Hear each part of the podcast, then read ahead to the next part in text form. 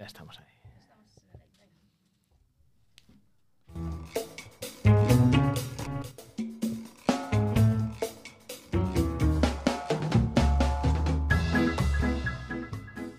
Estás en Onda Cóclea.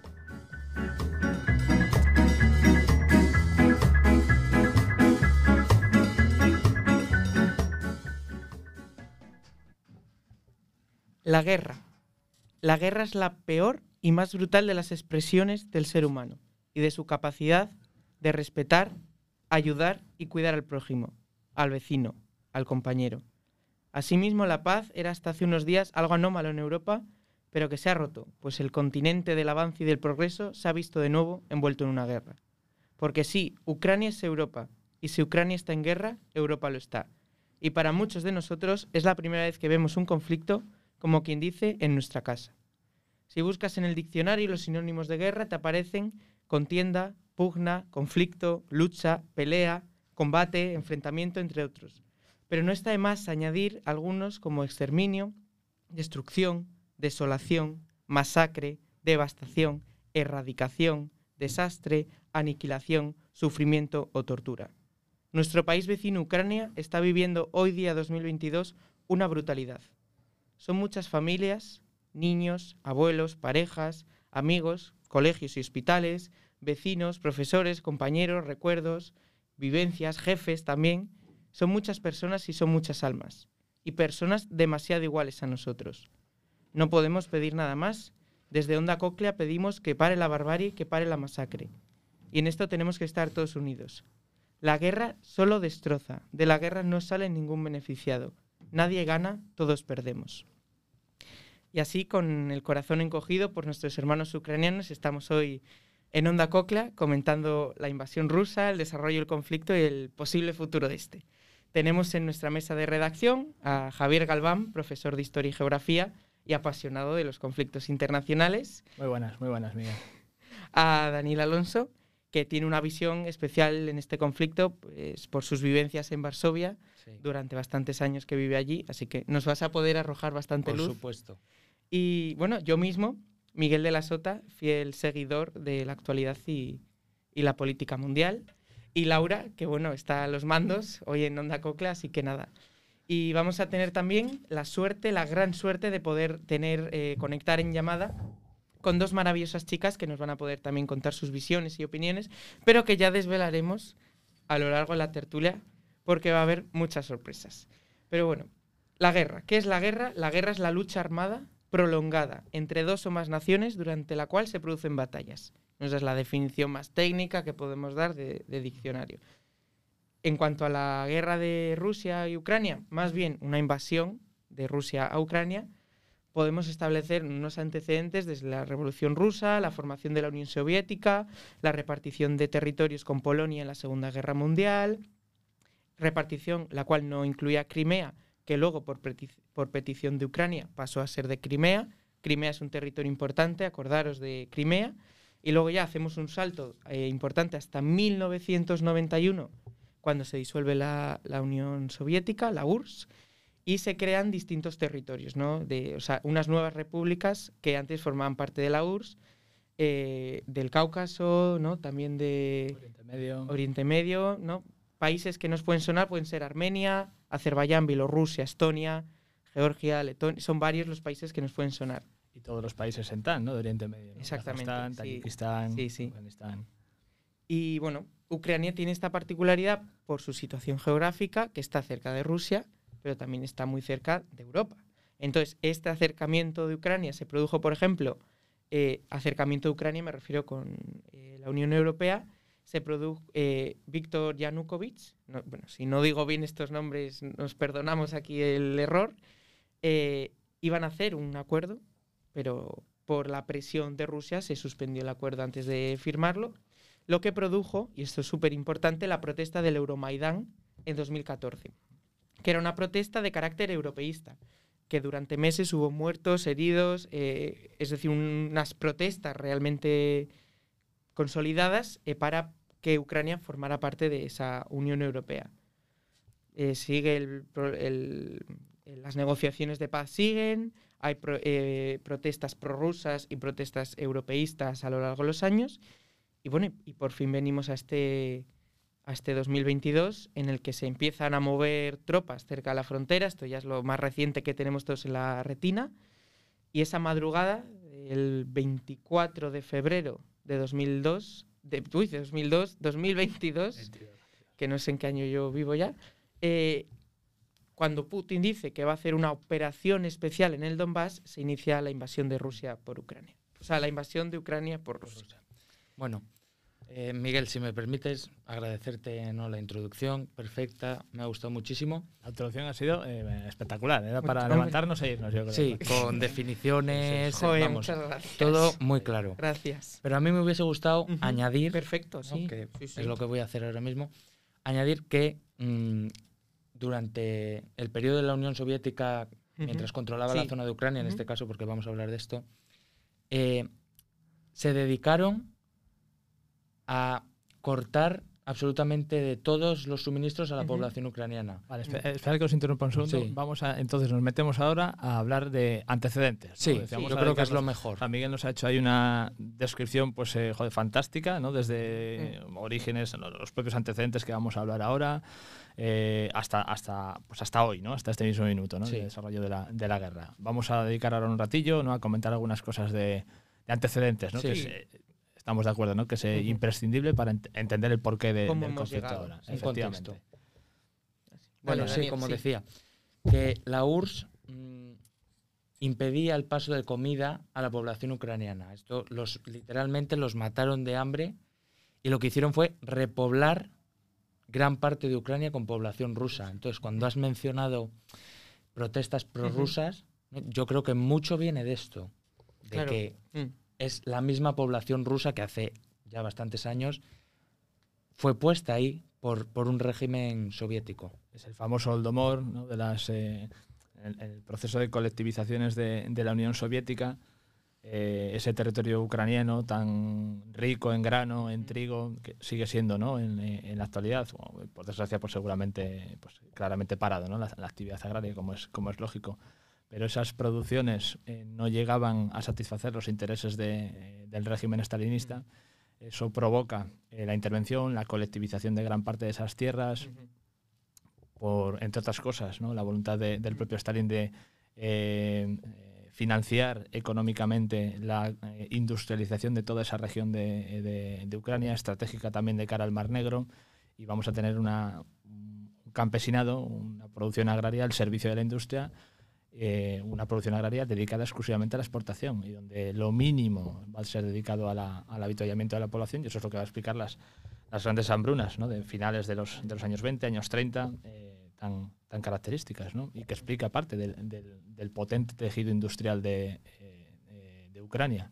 Y lo que ha comentado Daniel pues es más, más que certero. ¿no? Mucha de la, eh, de la población que se va a relocalizar esta Ucrania reorientada hacia la industria va a ser población rusa. Y eso hace que tengamos a día de hoy en, en Ucrania pues una parte importante, desde luego, de la población eh, rusoparlante o incluso, lo, lo mencionaremos con posterioridad, durante el Euromaidán, pues eh, una población dividida. Eh, además, eh, tirando de, de datos ¿no? porcentuales, muy, muy semejante entre quienes, esos ucranianos partidarios ¿no? de mirar hacia, hacia Europa. Ya no digo eh, pertenecer a la Unión Europea o incluso eh, aliarse ¿no? a, a la OTAN, sino mirar hacia, eh, hacia Occidente y otra parte en igualdad, ¿no? O porcentaje arriba, porcentaje abajo, ¿no? Que en, en este tipo de, de asuntos pues es, es equitativo, ¿no? Pues que abogaban por, por mirar hacia, hacia Rusia, ¿no? Por mantener esos lazos con, con Rusia. Ahí es donde Mm. vamos a localizar parte del, del conflicto, claro. Y yo creo que al final un régimen como el, el que dirige actualmente Putin lo que busca, y yo creo que también lo busca un poco con la invasión de, de Ucrania, es al final un poco los nacionalismos que hemos visto. La raza, somos una raza, venimos de los mismos, tenemos los mismos parentescos, somos iguales, ¿no? Que recuerda a los nacionalismos que podemos ver en la, en la Alemania de Hitler o la Italia de Mussolini, entre otros muchos ejemplos, es de juntar en un territorio a la gente de, de la sangre, de la raza. Sí, a mí eso es algo que me preocupa bastante porque siempre han querido mantener, ¿no? Como ese sentido, bueno, la gente prorrusa, claro, y los que han sido puestos allí, como ese sentido soviético, ¿no? de la antigua zona de influencia durante la Guerra. Fría y todo este periodo tan largo, eh, sentido de pertenencia más a Rusia. Y, y para mí, que igual estoy equivocado, pero yo como europeo pienso que la Unión Europea y la zona occidental es mm, sinónimo de modernización, por lo menos Sí, para sí. esas zonas del mundo hoy en día, y que Rusia lo teme por perder aún más las zonas de influencia que ya perdieron cuando se, vamos, cuando se finalizó la URSS. Pues sí. Sí, sí, sí, vamos, estoy, eh, estoy de acuerdo. ¿eh? Quiero decir, el, eh, eh, la influencia de, de Europa, de la Unión Europea, eh, en- en- en- como parte ¿no? de todo este conflicto es, es evidente. ¿no? Habéis mencionado eh, la disolución de la Unión Soviética, que eh, yo creo que es el, pues, momento al que retrotraernos más, más inmediato, ¿no? porque podríamos eh, mencionar, pues, eh, acabamos de mencionar ¿no? hace un instante las, las hambrunas de, Ucrania, podríamos incluso ir más atrás ¿no? a la hora de, hablar de ese tratado que, que implica la salida de, Rusia de, de la guerra, el tratado de Brest-Litovsk, ¿no? que implica con posterioridad una Ucrania pseudo-independiente hasta la propia expansión de la, eh, de la URSS.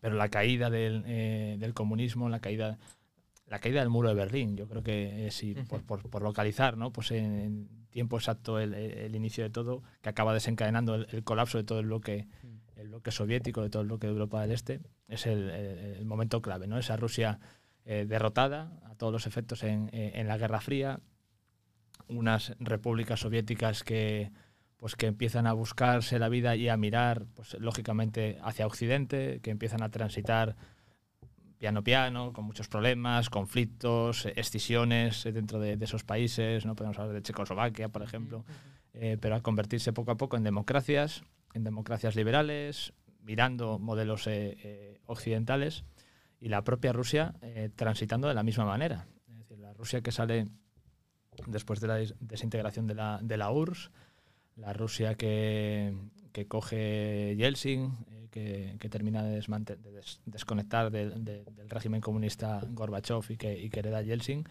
eh, mira eh, hacia, hacia, hacia el resto de Europa también. El propio Putin, y cuando, cuando, llega, cuando llega al poder, eh, no descarta ese, ese, ese- es- ya no es alianza, sino ese, ese vínculo, ¿no? Es decir, en materia Sí, comercial, sí. económica, en ese proceso de, de- de una Rusia sin saber muy bien hacia, dónde, hacia dónde tirar, eh, en esa situación lo que se produce es una pérdida de identidad, eh, que con el paso de los tiempos, con el paso de los años y ante la constancia ¿no? del- del potencial realmente que tiene, que tiene Rusia como país, económico, minero, eh, energético, eh, en muchísimos ámbitos, pues esa nostalgia de una figura política importante, hegemónica, con capacidad de influir, de tomar decisiones, de ser partícipe de grandes decisiones.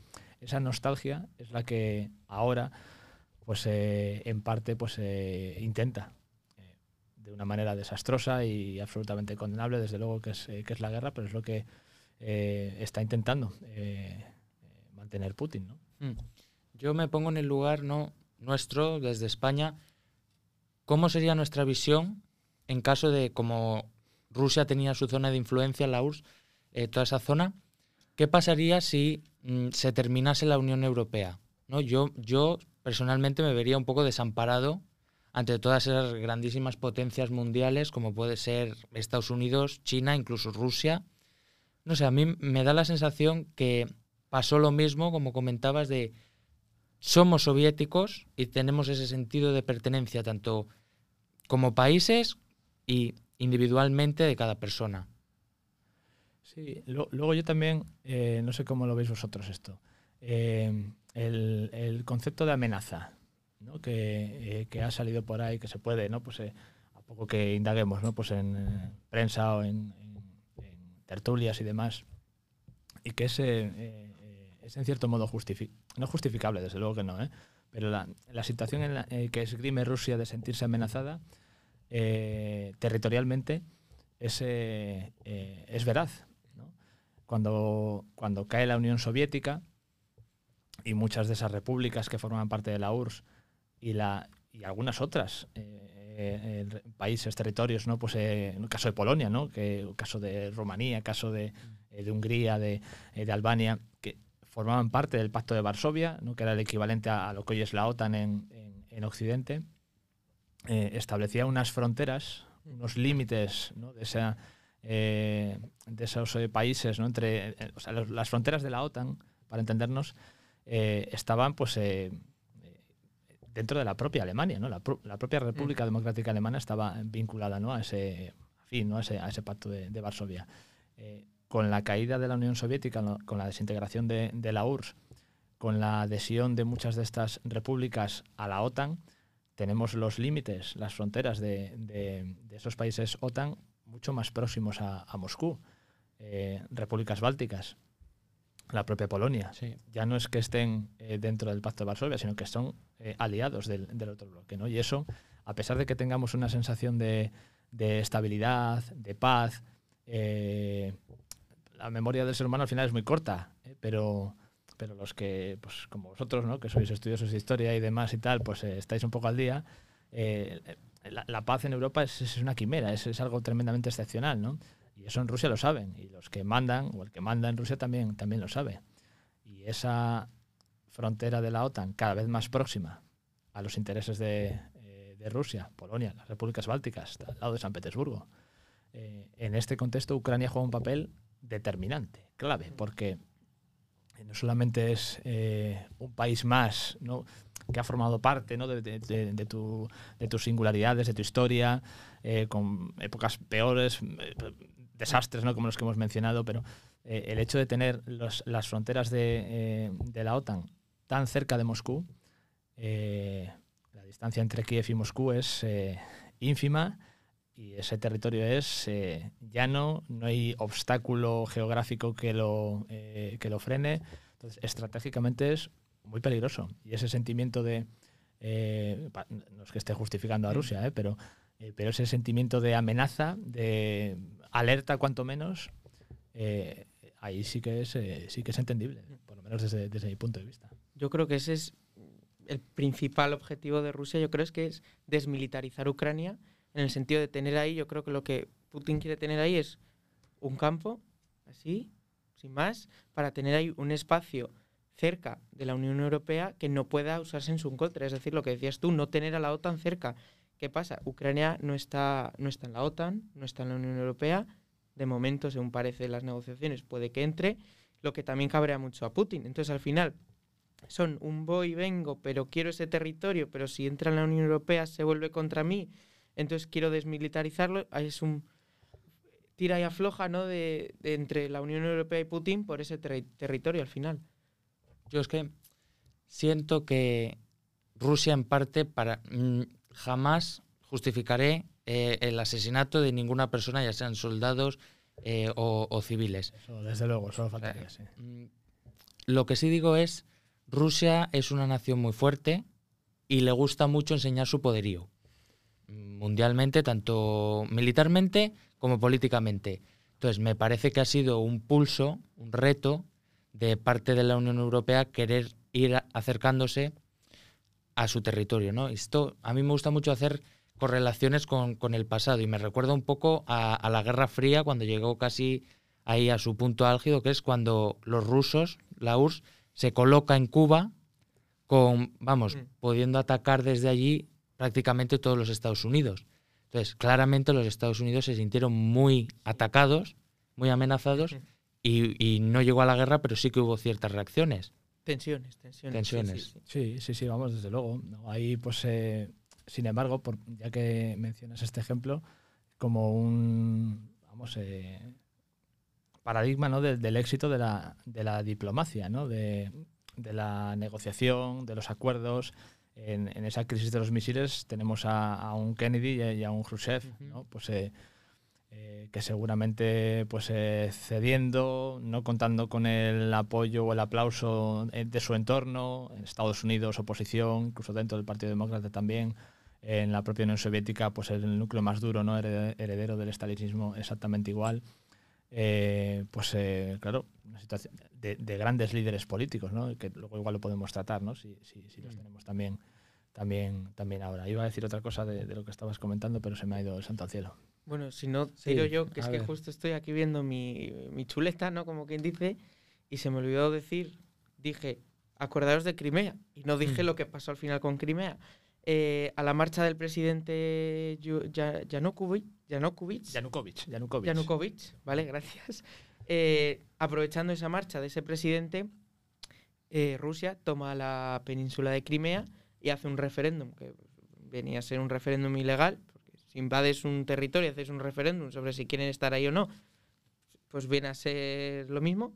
Entonces ya Crimea pasa a ser parte de Rusia, que es ese territorio súper importante, porque da la salida al Mar Negro totalmente, y que eso, que se me había olvidado comentar que Crimea ya había sido parte de Rusia antes de la invasión de este 2022. Eso es, ¿no? Había anexión a la guerra del Donbass, ¿no? Que desencadena pues, eh, parte de la reacción contraria a la- al Euromaidán, que tenemos que hablar, que hablar de ello. Pues eh, en parte, ¿no? Rusia lo que hace es eh, intervenir, ¿no? De- en socorro na- o, o en, apoyo de toda esa parte ucraniana más afín a, a- a- a Rusia. Y es cuando se inicia ¿no? el conflicto que lleva desde el 2014. ¿eh? Lo que pasa es que, claro, no, no sale tampoco en muchos medios. Antes, ya me acuerdo lo que, lo que le iba a comentar antes a, eh, con respecto a la intervención de, de Daniel, ¿no? Esa, cuando mencionabas esa, eh, o yo creo que eras tú, Miguel, ¿no? Ese, pues, esa Rusia mosqueada porque Ucrania mira a la Unión Europea, o esa Unión Europea que seduce a Sí. Ucrania y eso mosquea a Rusia, eh, vale, que es entendible, ¿no? Pues, esa postura, pero ahí, desde mi punto de vista, ¿no? ¿Qué pasa con la soberanía de, de Ucrania, ¿no? Es decir, eh, ¿dónde está esa voluntad expresada de la ciudadanía? Eh, si, si decide realmente esa ciudadanía mirar hacia Europa, ¿por qué no va a poder eh, adherirse si cumple con requisitos de Unión Europea? O si decidiese ¿no? una intervención o una, una adhesión o un empatizar, un estrechar eh, relaciones con Rusia, ¿por qué tampoco eh, oponerse a ello? ¿no? Absolutamente, vamos. A mí, sinceramente, me parece que las soberanías nacionales ya prácticamente no existen. Existe la de Estados Unidos, la de China, si se le puede llamar soberanía, y la Unión Europea como conjunto. Y yo el mundo lo veo como un tablero de ajedrez, en que las grandes potencias mueven sus fichas y no hay ni soberanía nacional ni decisiones internas. Es o estás conmigo o estás contra mí. Es que hay un- término ¿no? casi, casi romántico ¿no? de la soberanía nacional, ¿no? Sí, muy, muy, muy liberal, muy de principios del 19. Sí, sí. Y de lo que has comentado, de, de la voz que tiene o no tiene ese pueblo ucraniano, yo creo que al final vo- volvería a llegar a otro Euromaidán. Es decir, si ya en aquel 2014 había esa división que has dicho que en porcentaje estaba igualada, muy igualada, llevaría a otro Euromaidán. Es decir, aquella protesta de nos unimos a la Unión Europea porque queremos, pero también hay mucha gente que no quiere, es esa división que Sí, sigue sí, vigente. es- es lo que te iba a decir, más, más que igualada, dividida. Porque no solamente en, en- en respaldo, sino además geográficamente. ¿no? Es decir, eh, la Sí. mayor parte de, de- de la Ucrania europeísta o del Euromaidán la tenemos en Kiev, fundamentalmente, parte de la, de la Ucrania más occidental. Y de la misma manera, pues el apoyo, el, mayor grado de simpatizantes, de movimientos prorrusos, de apoyo ¿no? a partidos eh, prorrusos como el del propio. el, eh, joder, lo diré. Es que estos nombres así Sí. me bailan ahí un poco un poquitín. Joder, ¿cómo se? Yanukovych, jolín. Se me, se me va el, el- el santo al cielo.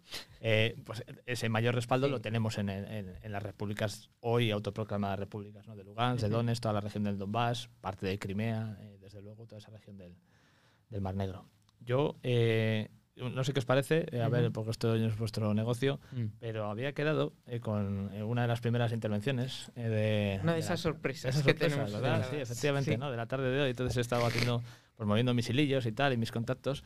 Digo, qué mejor que, que buscar a alguien que, que sepa un poco, ¿no? Del tema Sí. este de relaciones internacionales y tal. Y bueno, pues eh, tuve una antigua alumna eh, que estaba pues haciendo sus pinitos y tal en este mundillo, entonces pues eh, vamos a llamarla. Venga, Bien, a ver, Yo, si no os importa, dos minutos antes de Sí. llamar, me gustaría sacar un poco el tema del gas, venga. que me Venga. parece interesante, porque esta chica nos ha estado comentando que era eh, estaba estudiando relaciones internacionales. Sí, sí, efectivamente. Bueno, me parece que tiene mucho que ver, ¿no? Y tengo aquí un, un titular del mundo, a ver Un qué os parece así rápidamente, es eh, Josep Borrell dice, desde que empezó la guerra, la Unión Europea ha dado 35.000 millones a Putin. Yo no sé cómo veis esto, si, si es directamente dar, porque en mi opinión vivimos en un mundo globalizado que somos interdependientes, tanto Rusia de la Unión Europea como la Unión Europea de Rusia. Entonces, decir que hemos dado 35.000 millones me parece un, un error. Claro, ese. otra parte, ¿no? Del, del- de, de la parte hipócrita, ¿no? De la, eh, de la guerra, ¿no? Pues es evidente que todos condenamos, eh, porque es, entre otras cosas, es muy sencillo, ¿no? Pues eh, co- condenar a quien oprime al, al indefenso, ¿no? Pero, pero claro, luego los coches tienen que arrancar. Y por la mañana, pues nos gusta la ducha con agua caliente. ¿no? Y nuestro confort, pues eh, claro, cuando nos suben la factura del gas ¿no? de este mes, casi Sí. un poquito, pues claro, ahí entra.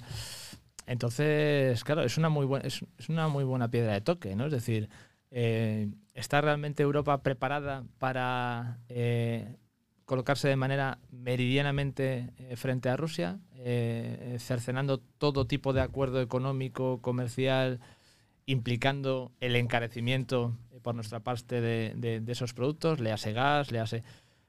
pues claro, si hiciésemos una consulta, pues igual nos sorprendería el tema. Pues yo, respecto a esto, tengo algunos datos eh, y, eh, en una fuente que, perdonadme, no, no apunté, error mío, desde luego, no traer la fuente. Nos fiamos de tu, tu criterio. Gracias. Eh, el 85% del gas de Rusia va hacia Europa. Un 85% es muchísimo. Entonces, a Europa no le viene bien quedarse sin ese gas y a Rusia no le viene bien quedarse sin vender eh, ese gas. El acuerdo es porque satisface a dos partes. Entonces, ese 85% eh, generalmente de Rusia pasa por Ucrania, por esos ga- gasoductos, y esos gasoductos, eh, o sea, Ucrania cobra un peaje porque pasen por ahí. Esos peajes eh, son el 3,8% del PIB de Ucrania. Es muchísimo, un 3,8% del PIB de un país, que solo sea por tener un gasoducto que lleva gas de Rusia a Europa, es muchísimo. Entonces, que se pare el, el comercio de gas no le beneficia a Europa, no le beneficia a Ucrania y no le beneficia a Rusia. Entonces ahí podemos contar con que va a seguir porque el dinero aquí en el mundo manda. Está claro. Poderoso, Yo- poderoso caballero es don dinero, ¿no? Es Sí, sí, este, ¿no? sí, Total, sí, total. yo creo que aplica para toda esta guerra eh, eh, perfectamente. Yo lo que has mencionado ya para cerrar este tema y pasar a la llamada a- es no solo la, la comodidad que tenemos como europeos, sino también los puestos de trabajo, porque hay muchísimas fábricas, muchísimas... mm, Mm. Bueno, toda la industria se ve frenada o absolutamente parada Claro, claro. por esa falta de suministros. Todo lo que implique transporte, todo lo que implique Claro. luz, es, es- Mm. es Todo, un país entero, una actividad Sí, sí, económica sí. entera de un Sí. país. Bueno, llamamos bueno, a esta llama- muchacha, ¿os venga, parece? vamos a Venga, ver qué nos Vamos cuenta. aquí, Laura nos va a tramitar el- la Sí. llamada seguro. Raquel. Martínez. se Raquel, ¿eh? sí, ahora la Sí. voy a presentar en cuanto, en cuanto la tengamos en, en línea. A ver aquí, Muy bien. ya mando... Ahí está. A ver si a tono... Me parece que está viajando en tren, ¿eh? Bueno, el, El número tiempo- que usted ha marcado Vaya, hombre. no corresponde a ningún cliente. Vaya por Dios. Bueno. Ha Eh, el directo, El esto directo, es... No ¿cómo- pasa nada. ¿Cómo va a ser esto? Sí. A ver si he hablado ayer con ella, ¿cómo va a ser que no está? Madre mía. Esto es el directo. Sí, sí, estas son cosas de- del directo, fíjate. A ver si este... Bueno, si te parece mientras... Ah, ya la tenemos, la tenemos, la tenemos. Ah, la qué tenemos. bien. Puede ser que estuviese en algún, en algún túnel, ¿eh? Buenas, Hola, eh, eh, Raquel. sí, sí, se me oye bien. Eh, se te oye, se te oye estupendamente. Oye, te- eh, estás, en, estás en el tren, ¿no? Sí, sí, sí, estoy en el tren. Vale, oye, esto es una intervención. Bueno, estamos aquí, vamos, en una charla fantástica sobre la guerra de Ucrania y una conexión telefónica. Y además en tren tiene un toque especial, tiene un toque, toque. Eh, bueno, voy a, Sí. voy a presentarte eh, para el resto de, de oyentes. Vale, Eh, perfecto. Tenemos aquí a Raquel, eh, Raquel Martínez, es estudiante eh, de Derecho y Relaciones Internacionales en ICADE, en una universidad eh, en Madrid, y pues eh, además, dentro de todas esas cosas, es eh, ex alumna del Colegio San Agustín de Santander, que es donde nos encontramos. Y, te hemos traído, Raquel, porque estoy aquí con, eh, con Miguel, con Daniel, con Laura, y estamos comentando algunas cosillas de- del conflicto de Ucrania y pues eh, que nos interesa bastante un punto de vista de una muchacha que está estudiando estas cosillas de relaciones internacionales. Sí, Entonces, pues eh, nada, te dejo aquí con, eh, con Daniel, que me parece que te iba a hacer Sí. alguna pregunta y, y a ver, qué, a ver qué nos cuentas. Bueno, hola vale, Raquel. vale, muy bien. Buenas, Hola, yo soy Daniel.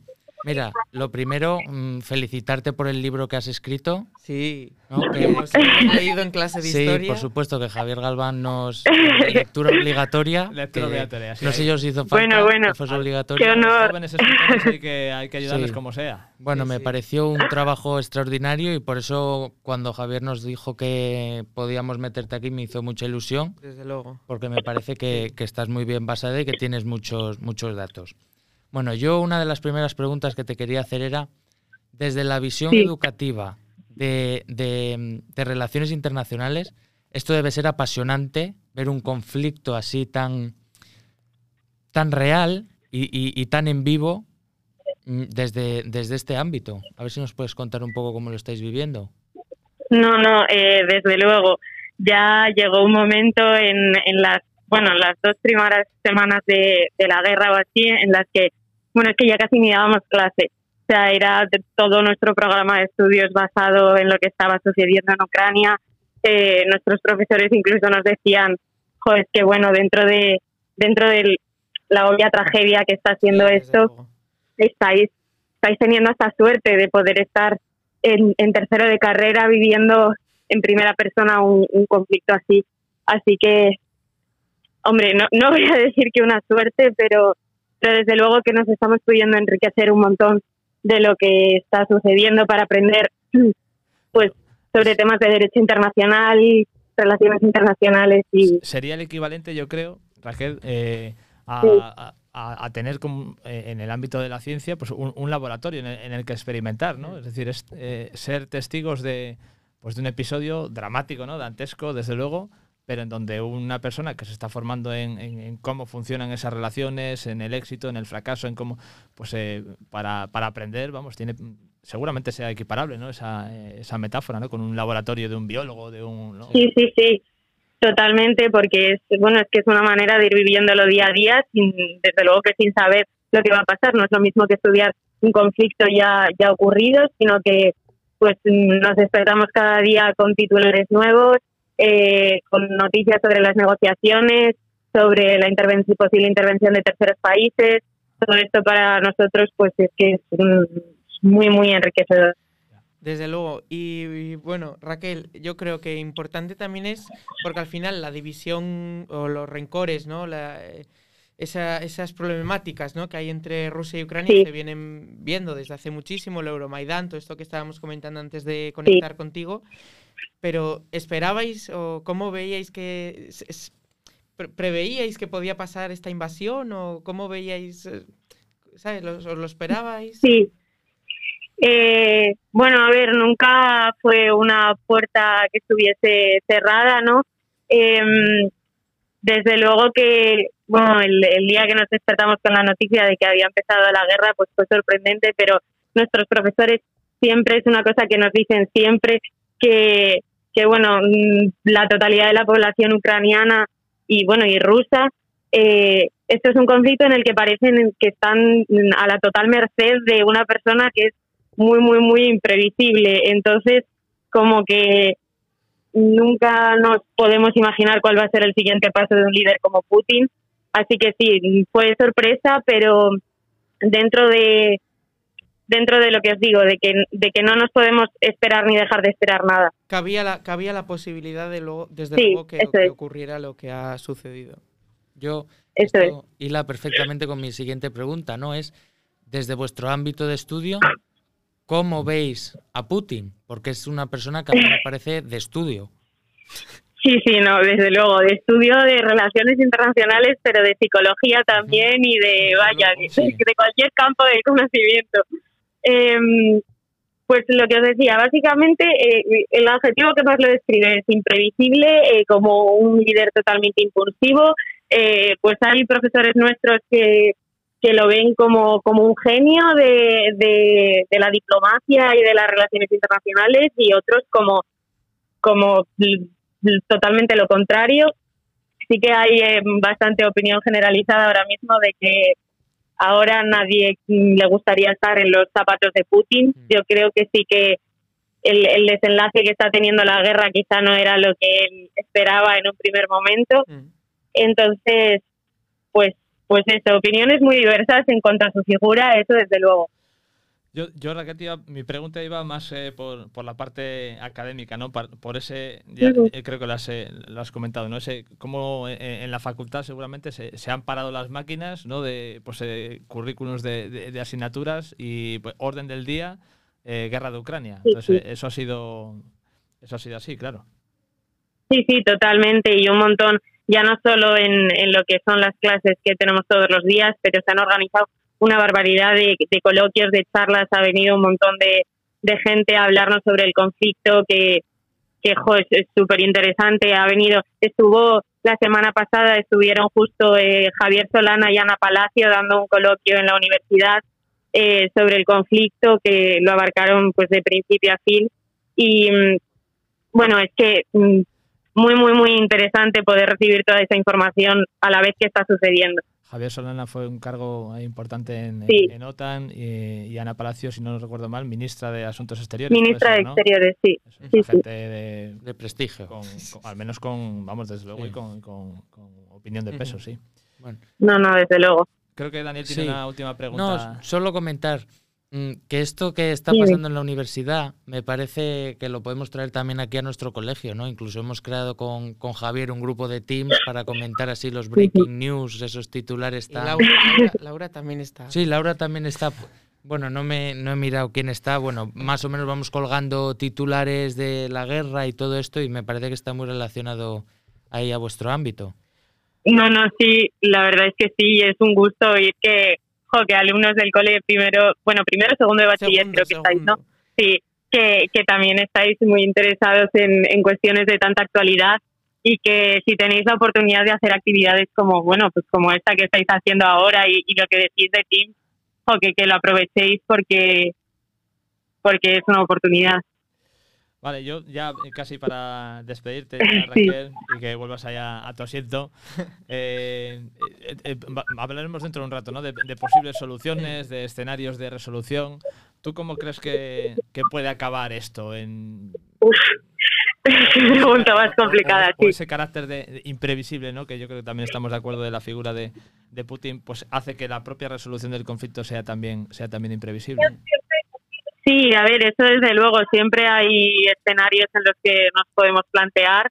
Eh, lo que os digo, siempre a la vera de, cómo se despierte Putin por la mañana, pero bueno, eh, pues una la, vía de la solución diplomática de llegar a un acuerdo de paz, la verdad es que al menos eh, en este momento no, no se ve como muy factible, muy cercana, desde luego que no. Em, bueno, sí que parece que las sanciones económicas que se le están imponiendo a Rusia desde la Unión Europea eh, pueden ser efectivas, ¿no? El ahogar, el ahogar al país en, sanciones económicas. No, no lo sé, no sé decir eh, ahora mismo cómo va a acabar. Eh, sí que parece, pues que que aunque Ucrania esté, esté aguantando bien y defendiéndose mejor de lo que todos esperábamos, en realidad eh, Rusia, en cuanto quiera acabar con el conflicto, le, le podría dar un botón y acabar con ello. Entonces, bueno, cualquier escenario en el que nos planteamos, No eh, lo que os digo, ninguno, ¿no? sí, eso es, eso es. Está, está claro, sí. Pues sí. Bueno, pues eh, oye Raquel, gracias. eh, muchas gracias eh, por el atraco. A que has vosotros. Eh, y nada, un placer que hayas estado aquí dándonos tu, tu visión. Eh, estás de camino para casa, eh, seguro que Sí. de vacaciones, pues a disfrutar, eh, que seguro que lo tienes elegido. Y ya nos veremos. Muchísimas gracias. A ti, ¿vale? Raquel. Vale, gracias. Venga, Adiós. Adiós. un abrazo, adiós, adiós. Bueno, un, un placer. Bueno, oye, pues Sí, aquí tenéis, ¿no? Esta muchacha, eh, Raquel, antigua alumna, pues oye, su punto de vista, ¿no? Sí. Pues, eh, compartiendo un poco lo que estábamos viendo por aquí y seguramente también, ¿no? Ahora cuando hablemos de, del tema del desenlace del conflicto, pues esa incertidumbre, ¿no? Ese carácter de no saber muy bien, Eh, de no descartar, ¿no? De ningún tipo de, de escenario, por mucho que eh, pues, que queramos eh, que acabe, ¿no? El desastre de, de- Mm. de- de la guerra, ¿no? En sí. Yo ha habido una cosa que ha mencionado Raquel que me gustaría comentar con vosotros, que son las sanciones económicas, ¿no? Porque tanto la Unión Europea como Estados Unidos, eh, entre otros países, no han, no, han, no, han, no han participado directamente en la guerra, pero han puesto sanciones económicas, ¿no? Tengo algunas empresas eh, como Volkswagen, Ford, Toyota, eh, BMW, Mercedes-Benz, entre otras en el ámbito eh, del, del coche, ¿no? Del, Automoción, de automóvil. automoción, sí. Y luego tenemos, pues, Mastercard, eh, McDonald's, Universal, Microsoft, Inditex, H&M, Adidas, Nike, TikTok, Netflix, Spotify, Google Pay, Ikea, Coca-Cola... Una lista Larguísima, sí, infinita. bueno. Últimamente está habiendo, no sé, mucho revuelo con Chanel, la la, sí. la- la marca esta de lujo. He visto, he visto youtubers ahí Sí. romper bolsos. Sí, por... Igual de imitación, ¿eh? No sé yo si... Yo creo, yo, vamos, yo no rompería un Chanel por el precio de reventa nada más. Pero esto de, de las sanciones me parece muy interesante Sí. comentarlo, porque en mi opinión no sé si verdaderamente están afectando a quien debería afectar. Eh, me parece que ir contra la población rusa es una manera de generar tensión en el mismo gobierno de ruso. a Putin, de alguna Sí. manera. Pero luego también me da la sensación de que la rusofobia, que he leído este término nuevo para Sí. mí, la rusofobia que es cierto Rechazo. rechazo a la población rusa por el mero hecho de ser rusa y no significa que No, estén ni con la guerra. A productos... Claro.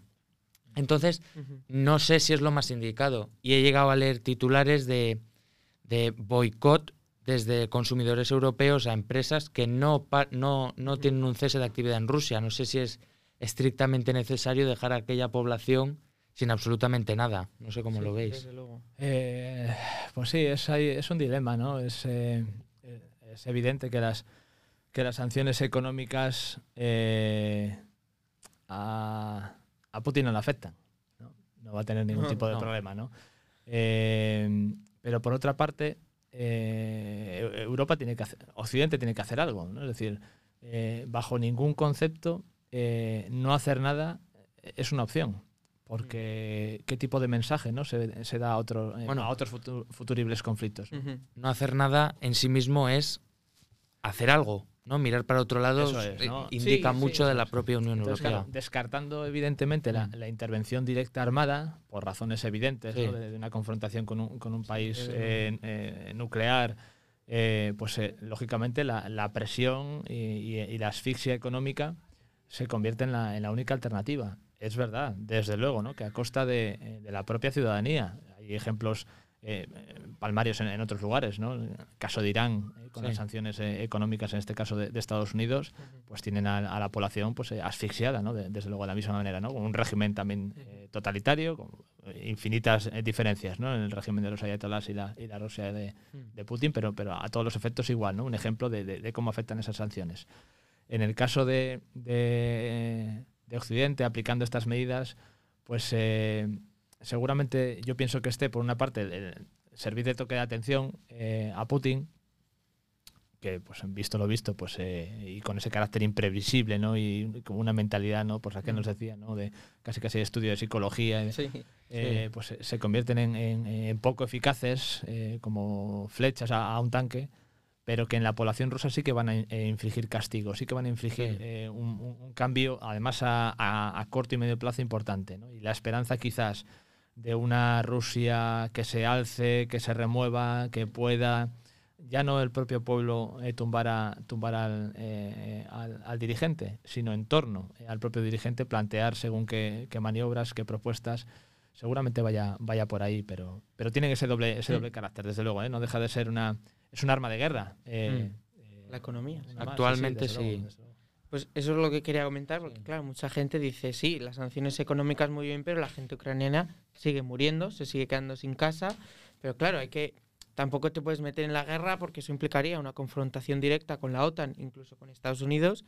Eso, el propio Joe Biden, tengo aquí una frase de Joe Biden, eh, se eh, eh, si Rusia avanza hacia la OTAN, significaría la tercera guerra mundial, que realmente a mí me da miedo, me da miedo escuchar a Joe Biden, el presidente de uno de los países más poderosos del mundo, de, de emplear el término tercera guerra mundial. Sí. Realmente me da miedo, entonces por eso quería comentar lo de las sanciones económicas, qué papel juegan y hasta qué punto, desde luego, sirven, pero no acaban con, con la guerra.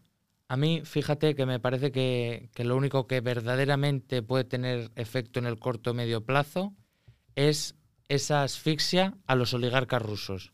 Porque me parece que en su sociedad hay muchísimo más oligarca, muchísimo más rico que ya puede ser en España o en la Unión Europea. Entonces, es uno de los pilares de- del régimen de Putin, Sí, ¿no? la oligarquía en- rusa. Sí. y, y más o menos quitándoles a estos todos esos lujos que no se verían afectados por las meras sanciones que van contra la población, sí puede haber cierta presión que Putin ya note desde, vamos, desde al lado en vez de desde abajo. Mm. Lo que dices de los oligarcas rusos, me gustaría decir una frase de George Orwell. La guerra solo ocurre cuando las clases adineradas, en este caso la- Ujú. los oligarcas rusos, piensan que se van a beneficiar de ella. Si no, no ocurriría. Si no, no habría más interés que, que ese. En la guerra siempre hay quien gana, ¿no? Eso, Sí. desde luego, que, y quien hace negocio. Eh, podemos eh, hablar de, de- de algunos de, de- de una eh, crueldad pues, eh, sin paliativos, ¿no? Habéis mencionado, has mencionado a Biden. eh, Ujú. Quería preguntaros por, eh, por países, por, por terceros países, Mm. ¿no? Es decir, ya no Rusia y Ucrania, incluso si queréis tampoco la Unión Europea, ¿no? Que ya, eh, no como país, ¿no? Sino como entidad política y demás. Eh, ¿Cómo veis eh, eh, a los Estados Unidos? China, son los dos países que están ahí. podríamos hablar también de la India, ¿no? que, Sí. que recientemente también se. incluso de Hungría, ¿no? que además en el día de ayer me parece. El presidente. Ha matizado ahí Mm. ya la imagen de esa Unión Europea tan compacta. Eh, pues empieza mm, a tambalearse y seguramente pues desde, desde el Kremlin lo han, eh, lo han ce- celebrado, ¿no? que seguramente era el escenario que, que quizás Sí. Putin Querían provocar. eh, sí. quería provocar o esperaba incluso ¿no? de, eh, tener de, de partida. ¿Cómo veis a Sí. eh, americanos, a China? Pues yo me gustaría empezar haciendo un análisis así rápidamente de los Estados Unidos. A mí, sinceramente, yo tenía mucha esperanza en Biden y me está pareciendo como presidente un pufo y que la está liando bastante. Mira que intentamos, nos metimos en la Sí, campaña sí. electoral el año pasado y Porque tal, pero- también la seguimos bastante de cerca y me está pareciendo un pufo. Porque últimamente está soltando unas frases, unos, unas ruedas de prensa que no hace más que liarla, que siempre tiene que entrar esta Jen, que es la pelirroja de pelo así un poco corto, a decir, no, no, no, no quería decir eso, pero lo ha dicho, pero no con esa intención. Es que una terminología muy, muy, muy, muy dura, ¿no? Sí. Eh, dictador, genocida. Sí, sí. decir, ostras, eh, criminal de guerra, criminal de guerra. asesino. Mm, Leña al fuego, que, que me parece que Estados Unidos no debería tener ese papel Eso ahora sí, mismo. Ahora vamos a hablar de, de soluciones y demás. Mm. De cara a un- una futura negociación y demás.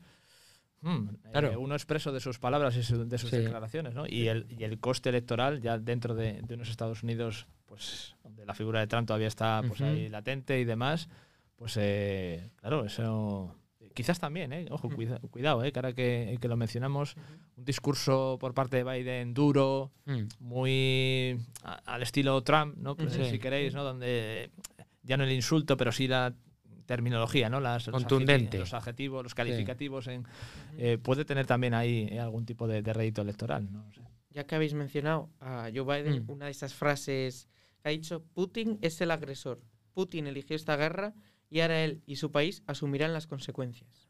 Es una amenaza. Son es una amenaza. A mí eso me parece letal en este, en este episodio de la guerra que estamos viviendo. No se puede... amen- Para mí Estados Unidos tendría que intentar mediar entre Ucrania y Rusia, no, no ponerse totalmente del lado de Ucrania, que lo está. más eh, de- de- de- propicio a la, a la desescalada, ¿no? Más, Sí, que, más, que a claro. la, más que a la escalada. Puede entonces, planteo, así por ser un poco Mm. perverso, ¿eh? No Sí. sé yo sí.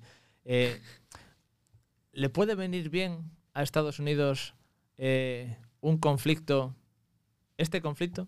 Es Sí, Sí, ¿le, le viene bien? rotundamente. sí, sí. Yo creo que en, en la gran mayoría de conflictos Estados Unidos ha salido como el gran beneficiado y este es uno más. Es de- siendo eh, tremendamente eh, objetivos, es una guerra que transcurre a muchos kilómetros de sus fronteras, en donde dos entidades de menor orden, pero que no dejan de ser eh, agentes competitivos en una economía de mercado como es Unión Europea y Rusia, Sí, se van a debilitar. totalmente. Y luego pues podríamos meter eh, la tercera cuestión, que es la industria armamentística, que También. sería abrir un melón aquí y no, no, sé, Sí. si, no sé si es temporada de melones todavía. No lo sé, pero bueno, si queréis abrirlo, yo tengo aquí muchos datos de qué ha aportado cada país, cada unión. Pero bueno, a mí me parece que Estados Unidos no está padeciendo eh, esta guerra. Los europeos en, menor me- eh, en mayor medida, pero aún así no estamos padeciendo la guerra. Económicamente sí, pero lo que es físicamente no. Y yo, como, como has comentado, Miguel, he estado viviendo en Varsovia y, y tengo contactos allí que, bueno, he estado en contacto, oye, ¿cómo va aquello? ¿Cómo estáis? y dicen, pues mira, notamos muchísima inmigración eh, ucraniana, Desde luego. ¿no? Porque han, han, han acogido a casi 3 millones prácticamente de ucranianos. Y seguirá creciendo. Claro. Y esto es un problema general en Estados Unidos con los países eh, latinoamericanos. Entonces, a mí me gustaría ver si en vez de darse una guerra tan cerca de la Unión Europea se da en Estados Unidos, si echa tanta leña al fuego como está echando aquí. Sería un escenario ahí eh, muy, muy hipotético, desde Claro, luego, ¿no? muy, sí. muy imprevisible. Bueno, yo creo que estamos en el momento ideal para conectar en llamada con la segunda de las sorpresas, Venga. que vamos a conectar con Dasha, eh, una chica ucraniana, una chica ucraniana que vive en España, pero que desde luego es una oportunidad espectacular para poder hablar con Sí. una chica ucraniana que cuál es su visión, porque al final su país está siendo invadido. Hmm. Eso, poder conectar ahora y hablar con ella Vale. va a ser... Pues a ver, a ver qué nos cuenta. venga. Luego, eh, no se me olvide Ujú. preguntaros por China, eh, que no hemos Sí. dicho nada de China y apuntarlo por ahí, eh, que hay que hablar de, Apunto. de Sí, China, a ver qué, China. a ver qué pasa. Vale, esta muchacha es eh, Dasha. Dasha. Dasha. Dasha. Eh, Pues llamamos. A eh, ver, vamos a llamar. Vamos a ver, a ver qué nos cuenta. a ver qué nos cuenta. A ver si está a ver. Llamando. Lleva varios años viviendo en España. Sí. Aquí está. Bueno, pero yo creo que nunca se llega a perder No. Eh, esa relación con, con tu Eh, país. Parece que está la llamada. Eh, a ver. No, espera. Igual es que no tenía, son problemas técnicos. Nada. que, claro, estamos experimentando con el tema de las llamadas. Sí, No, pero esto, oye, siempre se aprende. Que no pasa sí. nada. Vale, pero. Vamos a ver, volvemos a llamar. Vale. Igual me tiro yo- Vale, el número está. Menos mal que tenemos aquí a Laura, ¿eh? Los Sí, mandos. Joder, sí. No, no sé qué, habríamos hecho sin. Que está en silencio, pero está. que vale está, mucho. está. Vamos Sí. a, vamos a volver a probar eh, con el número. ¿Me podéis contar alguna cosilla de China, eh? si queréis, y así aprovechamos Venga. el tiempo para, Sí. que no se, para que no se aburran nuestros oyentes, no sea que se nos Bueno. No, no. Yo, según se conecte Dasa, vamos, me callo y cambiamos de tema. Bueno, yo tengo un titular del Confidencial que dice así: China, sobre la Esta masacre de opción no está disponible. Vaya, Si lo vaya. desea, contacte con nuestro centro. Vaya, hombre. No vamos a contactar con ningún centro de momento. No, No, de momento pero la bueno. publicidad aquí no. Como, no, de momento no. Pero bueno, como decía, China, sobre la masacre de Wuhan. Hay que basar las acusaciones en hechos. A mí, si al gobierno chino no le vale las fotos tan tremendas que hemos visto de, de las matanzas, de los asesinatos y todo eso. Uy, Eh, bueno, a ver, eh, vamos a interrumpir. Dasa, Sí, eh, nos Muy suena, buenas. eh, hemos tenido aquí algún problemilla, hemos intentado contactar contigo, eh, pero vaya, parece que lo, que lo hemos solucionado. Estábamos hablando de, eh, bueno, estamos hablando del conflicto de, de Ucrania, y como ya te habrá dicho Laura, Dasa es eh, un contacto nuevo que nos ha proporcionado nuestra profesora Laura como testimonio, ¿no? de, eh, desde el punto de vista ucraniano de lo que está pasando en, en, en su país. Estamos aquí en el Colegio San Agustín con un par de, de alumnos de, de tertulia y pues contar con un testimonio como el tuyo pues nos va a resultar pues más que interesante. Estos chicos tienen algunas preguntas para ti. Bueno, buenas Dasa. Primero agradecerte de verdad que puedas estar aquí. De verdad, eh, a mí me parece un- una experiencia que no se vive todos los días, poder hablar con, con alguien eh, como tú, como lo que estás viviendo. Y pues esa es la primera pregunta que te queremos hacer. ¿Cómo lo estás viviendo? ¿Qué, qué nos puedes contar? ¿Tus sensaciones? ¿Cómo te enteraste? Esto, ¿no? Que es un poco, entendemos que es duro, pero, pero ¿cómo, cómo, cómo lo viviste? ¿Cómo lo estás, desde luego, actualmente todavía viviendo? eh, bueno, pues podría empezar por las sensaciones en sí que tuve esa noche, no sé cómo. Básicamente esa noche dormí mal. Fue algo extraño y claro, yo me desperté a las 7 de la mañana. En mi país ya serían las 8. Ujú, Y eh, lo primero que leí fue un mensaje de una amiga que me preguntaba que cómo estoy, cosa que se me hizo bastante extraña. Y a raíz de eso eh, entré básicamente a los mensajes de otras amigas de Ucrania y ahí me enteré de todo. Y bueno, obviamente el Instagram. Eh, la verdad fue, fue algo un poco devastador, fue muy duro porque fue un estado de shock mm, lo primero obviamente que haces es intentar contactar con todos tus familiares, con todos tus amigos o la gente que los tiene ahí, obviamente. Eh, que te tarden en contestar más de dos minutos ya te crea mm, dudas de si están bien, si están a salvo, si ha pasado algo. O sea, fue muy duro, la verdad. Fue muy difícil. Fue, aparte de la situación en sí, eh, el no saber, la incertidumbre de, de qué es lo que está pasando exactamente, porque al final, eh, al principio fue como mucha información, no está nada, nada claro, o sea, obviamente estaba claro de que empezaron a bombardear, pero fue algo que yo creo que la mayoría, por decir, no nos esperábamos. Yo, Dasa, Entonces, sí, si me permites un poco para nuestros, Sí, sí. nuestros oyentes, a ver si nos puedes decir si tienes allí familiares todavía o, o- o solo amigos, amistades, conocidos para... no, yo tengo familia, Mm. tengo ahí a mi abuelo, tengo a mi padre, a, bueno, a mi abuela paterna, mi tía, amigos, mi mejor amiga está ahí, entonces, y bueno, más familia que con, aunque yo no tenga trato cercano con ellos, eh, no dejan de ser mi familia. Sí. ¿Y, y cómo tienes algún testimonio de ellos? ¿Algo están, están bien todos? ¿Algo que les haya podido pasar? ¿Están en alguna zona de estas que más suenan, ¿no? De- con más bombardeos o... Mm, A ver, eh, nosotros vivimos al, al sur. Nosotros estábamos relativamente cerca de Crimea. Mi ciudad, que es la ciudad de Gerson, eh, está rodeada, bueno, y habitada ahora mismo eh, por rusos. Entonces, pues mm, mi abuelo tuvo la suerte, por decirlo así, de que se cordon- eh, coordinó rápido, porque mi abuelo estuvo en Afganistán y se coordinó rápido y se fue de la ciudad, se fue para donde su madre, que es una zona más segura. Y eh, sé que mi mejor amiga directamente se escondió, mm, o sea, cogió las cosas, lo típico, lo poco que puedes coger y documentación, algo de ropa y etcétera, y fueron a esconderse. Eh, y básicamente eso es lo que te dicen al principio. O sea, hay gente que tuvo suerte, pudo reaccionar y se fue, gente que no sabía qué hacer, si quedarse en la casa o buscar un refugio. Mm, empezaron a coordinarse para encontrar refugios, o sea, para dar la información de los re- refugios y etcétera. Eh, de mi padre no sé nada mm, directamente, de mi abuela paterna tampoco. Eh, de lo único que sé que mi tía, por ejemplo, con mi sobrino, sí que pudo salir de Ucrania, tardó, ella estaba en Kiev y ella, por lo poco que yo pude hablar con ella, sí que me comentó que estaba muy, o sea, estaba la cosa muy, muy, muy difícil, porque si salías del refugio te podías arriesgar a que te pasase algo o que te topases con alguien y que ese alguien no sea de lo más simpático. Y obviamente, pues conozco de estos casos en los que familias han, familias de conocidos han querido salir y pues les han matado a todos, incluido niños, o sea, sin razón alguna. Básicamente, simplemente la, la gente quería salir. Dasa, Dasa, Y- yo soy, eh, soy Javier.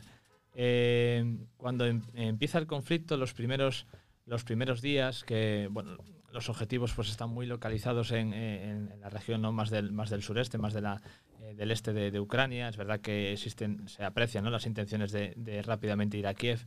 Cuando se empieza a mover toda esa gente, cuando se empieza a producir todo ese flujo ya de, eh, de, de lo que van a ser refugiados ¿no? de, guerra, eh, en ese momento no hay oportunidad, no se plantean, me refiero pues familiares tuyos cercanos eh, o amigos o conocidos, la posibilidad de rápidamente huir en, los primeros momentos. Has mencionado ya a tu abuelo, ¿no? que rápidamente reaccionó, pero fue a una localidad interior. Eh, intentar dar el salto a, pues no sé, a el caso de España, ¿no? Estás eh, por aquí, eh, ¿no lo contemplaron? Sí tengo amigas que contemplaron esa opción. Eh, aparte tengo amigas que su marido, por ejemplo, trabaja en el extranjero y tal, y las compañías se ofrecieron directamente a darles asilo. O sea, mm, sí ha habido casos. El problema que, por ejemplo, en el caso de mi ciudad, al estaba la cosa muy difícil como para salir. No fue tan fácil. Hay gente que sí que tuvo, digamos que la suerte de reaccionar rápido y bueno, hay gente a las que le atacó muchísimo el pánico, porque también tengo familia a la que le sigue atacando mucho el pánico. Sí, que es, es, es, Y, es muy um, fácil desde la comodidad ¿no? de, de- de tantos kilómetros de distancia eh, decir y promover, pero luego hay que estar allí, ¿no? Y, y abandonar un país, eh, tu país, no es seguro, nunca es eh, una, una tarea fácil, desde luego. No, no, desde luego no es nada fácil y lo dice muchísima gente, la gente que ha abandonado. Tengo mi hermana, por ejemplo, ahora están en el dilema que quieren intentar salir, pero claro, eh, bueno, hermanastra. Eh, pero claro, ella es lo que dice, que la cuesta muchísimo el asimilar que se va a tener que ir de algo que es su hogar. Sí, Entonces es difícil. Eh, tengo una amiga que, por ejemplo, ayer básicamente salió de la ciudad, pudo salir de la ciudad a la ciudad cercana y lo que se tarda normalmente de habitual llegar una hora y media a esa ciudad, ellos han tardado nueve. Entonces, claro, eh, hay gente que ve eso, eh, aparte al principio también, eh, ya digo, lo que comenté antes, hay rusos militares que mataban directamente a familias simplemente por ir en un coche. Eh, era muy, muy caótico, entonces hay mucha gente que viendo eso, aunque tú te planteas la opción de querer salir, el pánico yo creo que te que directamente te traga. sí. Entonces, no con- aunque quieran, no pueden, tienen miedo y les frena, eso por lo menos yo sé que ha frenado a muchísima gente. Por ejemplo, en el caso de mi mejor amiga, cuando yo le comentaba, digo, por favor, o sea, Valeria, sal de ahí, o, hay alguna opción, yo sé que no quieres dejar obviamente a tu padre ni a tu madre, pero mm, llévate a tu madre, porque claro, su padre entra en el rango de edad en el que no dejan salir. Y ella me dijo que, claro, es muy fácil hablar desde fuera, Sí, pero sí. cuando estás dentro es otra cosa. Sí, desde luego, ¿no? La- Porque la- al final nosotros no vemos, digamos que ni la mitad de lo que hay. Sí, la, eh, la- la resignación a, a- a no dejar tu tierra y el temor, ¿no? que son dos, eh, dos motivos que nos has dicho y que desde la comodidad ¿no? de, de Europa pues, eh, eh, y, la no posibilidad de experimentarlo en, en nuestras carnes pues nos hace muy fácil, ¿no? seguramente el, el- Eso es. el- el pensar eh, esa sobre esa posibilidad ¿no? de, de- de marchar en la medida de lo posible. yo, Dasa, Sí. conectado un poco a esto último que has dicho, que no sabemos ni la mitad de la mitad, me gustaría preguntarte, ¿las noticias que recibimos aquí en España son iguales que las que puede recibir la población ucraniana o, la gente que tú conozcas allí? Digamos que sí y no. La verdad es que yo las, eh, las cosas como son, yo filtro la, o sea, yo lo que veo aquí en España, sé que llega una cierta información, pero obviamente no llega de tal magnitud a la que yo me puedo enterar, por ejemplo. Cuando, eh, obviamente, al igual que hay cosas que, pues todos sabemos que los telediarios van a sacar una parte de las, de lo que hay o de lo que les conviene en ciertas circunstancias. Entonces, eh, yo la verdad no he mirado mucho las noticias aquí porque básicamente prefiero enterarme por personas que están ahí. Entonces, eh, yo sé que hay muchas cosas que aquí no terminan de contar y yo dudo que las vayan a contar nunca. Entonces, básicamente es lo que más puedo decir, que hay cosas que sí que llegan, hay cosas que a lo mejor no llegan de manera igual, pero es prácticamente lo mismo, y hay cosas que ya directamente pues ni, ni se cuentan. Sí, de- desde luego, Dasa, en un contexto de guerra, en un contexto, la información es oro. Todo lo que pueda llegar a cualquiera de los dos bandos, digamos, es información útil y desde luego la información está filtrada, se dice lo que, lo que es necesario y lo que no. Desde luego, las palabras que nos dice son devastadoras. No podemos, o aquí estamos eh, con el corazón encogido, de verdad, por lo que nos cuentas. Y yo creo que una de las, de la última, yo creo, pregunta, pregunta que te podemos hacer es si estás ayudando, cómo podemos ayudar desde aquí, porque desde luego que esté pasando esto en Europa, que es nuestra casa, que es nuestro hogar, que nos, nos eh, vamos, nos, nos, nos destroza por dentro, ¿cómo podemos ayudar? Pues eh, a ver, yo sobre todo voy a los almacenes, a- bueno, al almacén central, que hay uno en Santander, que es donde se estacionaban antes los bomberos, y el TUR, si, no me si no recuerdo mal, que está cerca de Valdecilla. Sí. cerca de Valdecilla. Hay, hay dos almacenes que han puesto ahí, en el que uno es específico, por ejemplo, para ropa y cosas eh, de bebé, o sea, como carritos y etcétera. Y luego hay otro en el que nos traen eh, comida, pañales, medicinas y etcétera. Entonces yo, pues sobre todo, intento colaborar en el tema de que soy voluntaria para ayudar, para preparar las cajas y etcétera, para mandarlo. Eh, de hecho, hoy tendría que venir un camión para cargarle. Probablemente esté ya ahí. Y cada vez que puedo, tengo la posibilidad, traigo comida. Mis amigas me han preguntado que qué es lo que más se necesita. Intentamos aportar medicinas, comida, eh, lo más necesario. Porque ropa, por ejemplo, aunque yo pueda aportar, yo no puedo aportar ahora mismo una ropa que sea espe- específicamente para la temperatura que hay ahí ahora mismo. Porque cuando todo empezó, eh, había sitios en los que hacía menos 5 grados. Obviamente, mm, aquí en España en pocos sitios hace menos 5 grados. Entonces, eh, ropa yo francamente es lo que, en mi opinión, es lo Vale. que menos doy y recomiendo dar.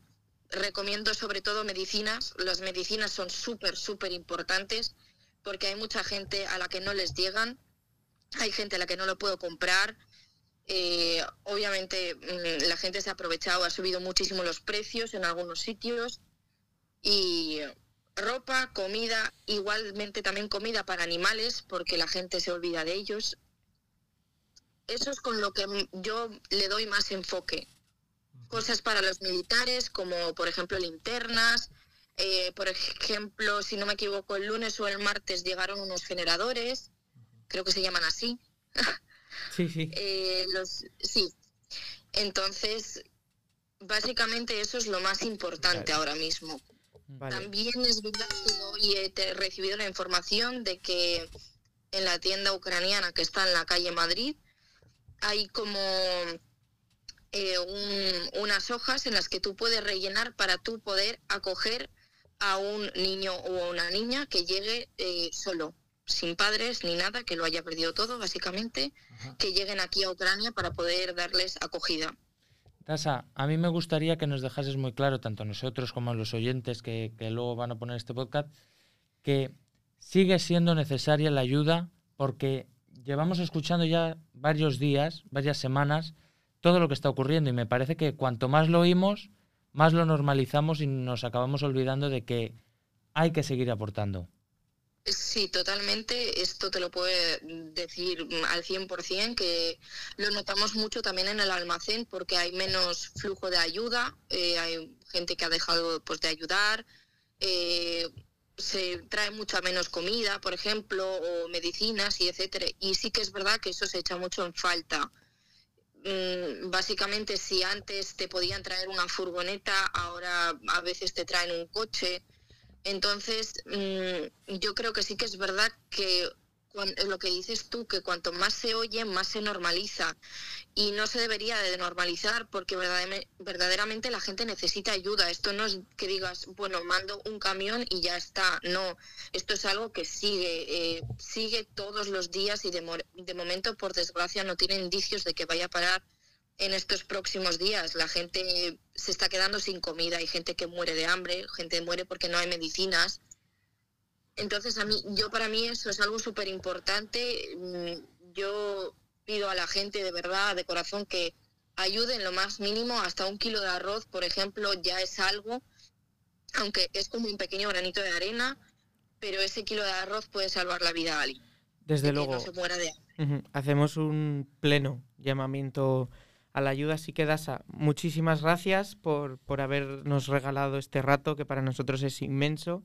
No sabes lo que nos acabas de aportar con tu, con tu testimonio. Así que muchísimas gracias y ese llamamiento a la ayuda queda más que, más que en la mesa. Así que muchísimas gracias, Dasa, de verdad, de corazón. Muchísimas gracias a vosotros. Te mandamos un, un abrazo muy grande y, y desde aquí, pues, eh, con bueno, nuestro granito de arena, ¿no? También, pues, eh, dando luz y hablando y, y haciendo, dando a conocer, ¿no? Pues testimonios como el tuyo pues eh, intentar que ese, que ese flujo de ayuda pues eh, no cese, ¿no? Porque, porque por desgracia pues el, el desastre el desastre sigue. Así que te mandamos de verdad pues eh, un abrazo muy fuerte y muchísimas gracias eh, por compartir. Muchísimas Eh, tu gracias por darle visibilidad a ello. Nada, a Bueno, ti. a ti. Venga. Muchas gracias. Un beso, adiós. Bueno, un placer también, desde luego, el corazón encogido con el testimonio que, que- ocurre, que sigue ocurriendo y que, como decía ella, por desgracia, parece que va a seguir. Y esto yo creo que es un poco lo que podríamos hablar ahora, Pues sí, ¿no? De es cómo va a seguir el, el- el futuro igual del Es un testimonio, es, es- es la leche, ¿no? Al final es, joder, en primera persona, Primera Eh, mano. por mucho que, que esté aquí, ¿no? Pero Mm. joder, familiar directa, ¿no? Ha hablado de abuelos, de padres, de hermana, de amigo, de mejor amiga. Que no saben dónde están Joder, es que algunos. es que piensa, es- ¿no? Uno, cuando lo escuchas, pues eh, no sé vosotros, pero te pones en, eh, en- Mm. en tus equivalentes, Sí, ¿no? Piensas sí, en tu sí. padre, en tu hermano, en tu Sí. amigo y no tener noticias de eh, saber que la ciudad donde has crecido eh, eh, verla por la tele destrozada, identificar a lo mejor tu, tu barrio. El- eso- el eso es parque de cuando tiene jugabas, eso sí, eh, sí. no, yo, vamos, por mucho que, que se hable de, de guerras y... eh, pero es, eh, es imposible, ¿no? Si, si- si- hablar de, de- algo sin... No sé, el testimonio tan, tan, tan auténtico y tan personal ¿no? de, esta muchacha, pues eh, joder, es que es, eh, es tremendo, es tremendo. La verdad es que pues, eh, esto es la guerra, eh, realmente es, es así. ¿no? Es así, Yo- ¿no? Yo, vamos, desde que hemos conectado con Dasa se me ha puesto la piel de gallina eh, en todo momento. Y cuando, me ha, cuando ha comentado que no tiene noticias de, de su padre ni de su abuela eh, paterna, Sí. se, se me ha partido el corazón. O sea, no me quiero ni imaginar cómo lo debe estar pasando y psicológicamente lo duro que tiene que ser. O sea, que nos pueda decir, yo no me quiero imaginar lo mal que lo ha pasado para poder hablarlo con tanta naturalidad ahora mismo, pero es que hay mucha gente, co- como yo mismo, que no he visto un muerto jamás. Y hoy en día es lo que se está viviendo allí a diario, eh, bueno, hoy en día a diario, eh, en las calles, en... O sea, me parece algo surrealista y, y yo personalmente no sé cómo Como de reaccionaría. otro mundo. Es Sí, sí, como- parece otro sí. mundo totalmente del que, Y del lo que tenemos vivimos. a, a cuatro horas de avión. Cuatro Tres- horas y tres media, creo que dura el vuelo Madrid-Kiev. Así Sí, que pues hay que ¿no? pues, eh, incidir ¿no? en ese mensaje de, De pues, ayuda. eh, ¿no? de, Mm. de. ¿no? lo que ha comentado Daniel. Vamos, eh, no puedo estar más, eh, más de acuerdo. ¿no? Esa, lo rápido que normalizamos, lo, lo rápido que, que un atentado, que, que- las cifras de muertos se convierten en insignificantes. Sí. Es, eh, tenemos ejemplos mil, ¿no? miles de ellos. ¿no? Pues eh, intentar que la, guerra esta que tenemos ahora en Europa, pues que pues, eh, no olvidarla, o no perderla Sí. de vista, o no normalizarla, no dar normalidad al, al desastre, ¿no? Eso sería sería pues, eh, pues todo, todo, todo un logro, ¿no? De- de- dentro de lo que podemos hacer Sí. pues, por aquí. Vamos, yo creo que es un poco lo que ha pasado con, el, con la erupción de La Palma, aquí en España, que ha sido, lo Sí. vemos todos los días, constantemente, eh, telediario de, de- de tarde y noche.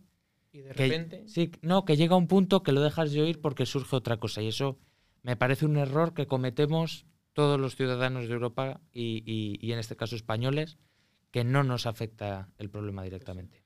Y yo creo que para ir un poco cerrando el asunto, Planteamos ahí algo de tipo Fut- soluciones, futuros, futuros, sí. eh, dentro de todo lo del incierto que puede ser, ¿no? Porque claro, ya que ya estamos en el escenario de las hipótesis, hemos hablado con, pues, con Raquel. ¿no? Que entiende Mm. ahí un poco de relaciones internacionales y ella misma pues nos, nos da esa- ese carácter incierto, ¿no? Del de cómo se levante Putin por la mañana. Efectivamente, ¿no? Sí. Es, eh, ¿cómo, cómo lo veis? ¿Cómo, ¿Hacia dónde puede virar esto? ¿Qué, qué soluciones se pueden dar? No sé. Yo, para mí, eh, eh, yo, bueno, yo soy de la opinión que creo que aunque Putin pueda ganar la guerra militarmente y geográficamente, que puede llegar a ganarla, Putin para mí ha perdido la guerra. Históricamente, eh, eh, socialmente, o sea, popularmente, para mí Putin ya ha perdido la guerra, aunque militarmente, repito, pueda llegar a ganarla. Entonces, para mí el triunfo sería sentar a Putin en un tribunal internacional de justicia y, y juzgarle. Eh, o sea, en un país neutro, sentarle allí y decirle tú, tal. Sería para mí Sí. un, un triunfo justo, desde luego. Bueno, a mí me parece que eso es algo utópico. No, yo creo que no vamos a llegar a ver a, a- a Putin en ningún tribunal. como nos hubiese gustado ver a Hitler en un tribunal y no se dio el caso porque se suicidó.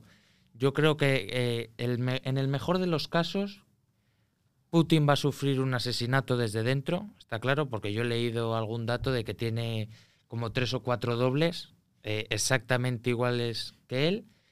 Y, y vamos, tiene que ser su mano derecha la que diga esto no puede seguir, esta matanza eh, no, no la puedo permitir y acabar con él. Y ese me parecería el fin más rápido y el único fin a corto medio plazo que yo le veo al problema.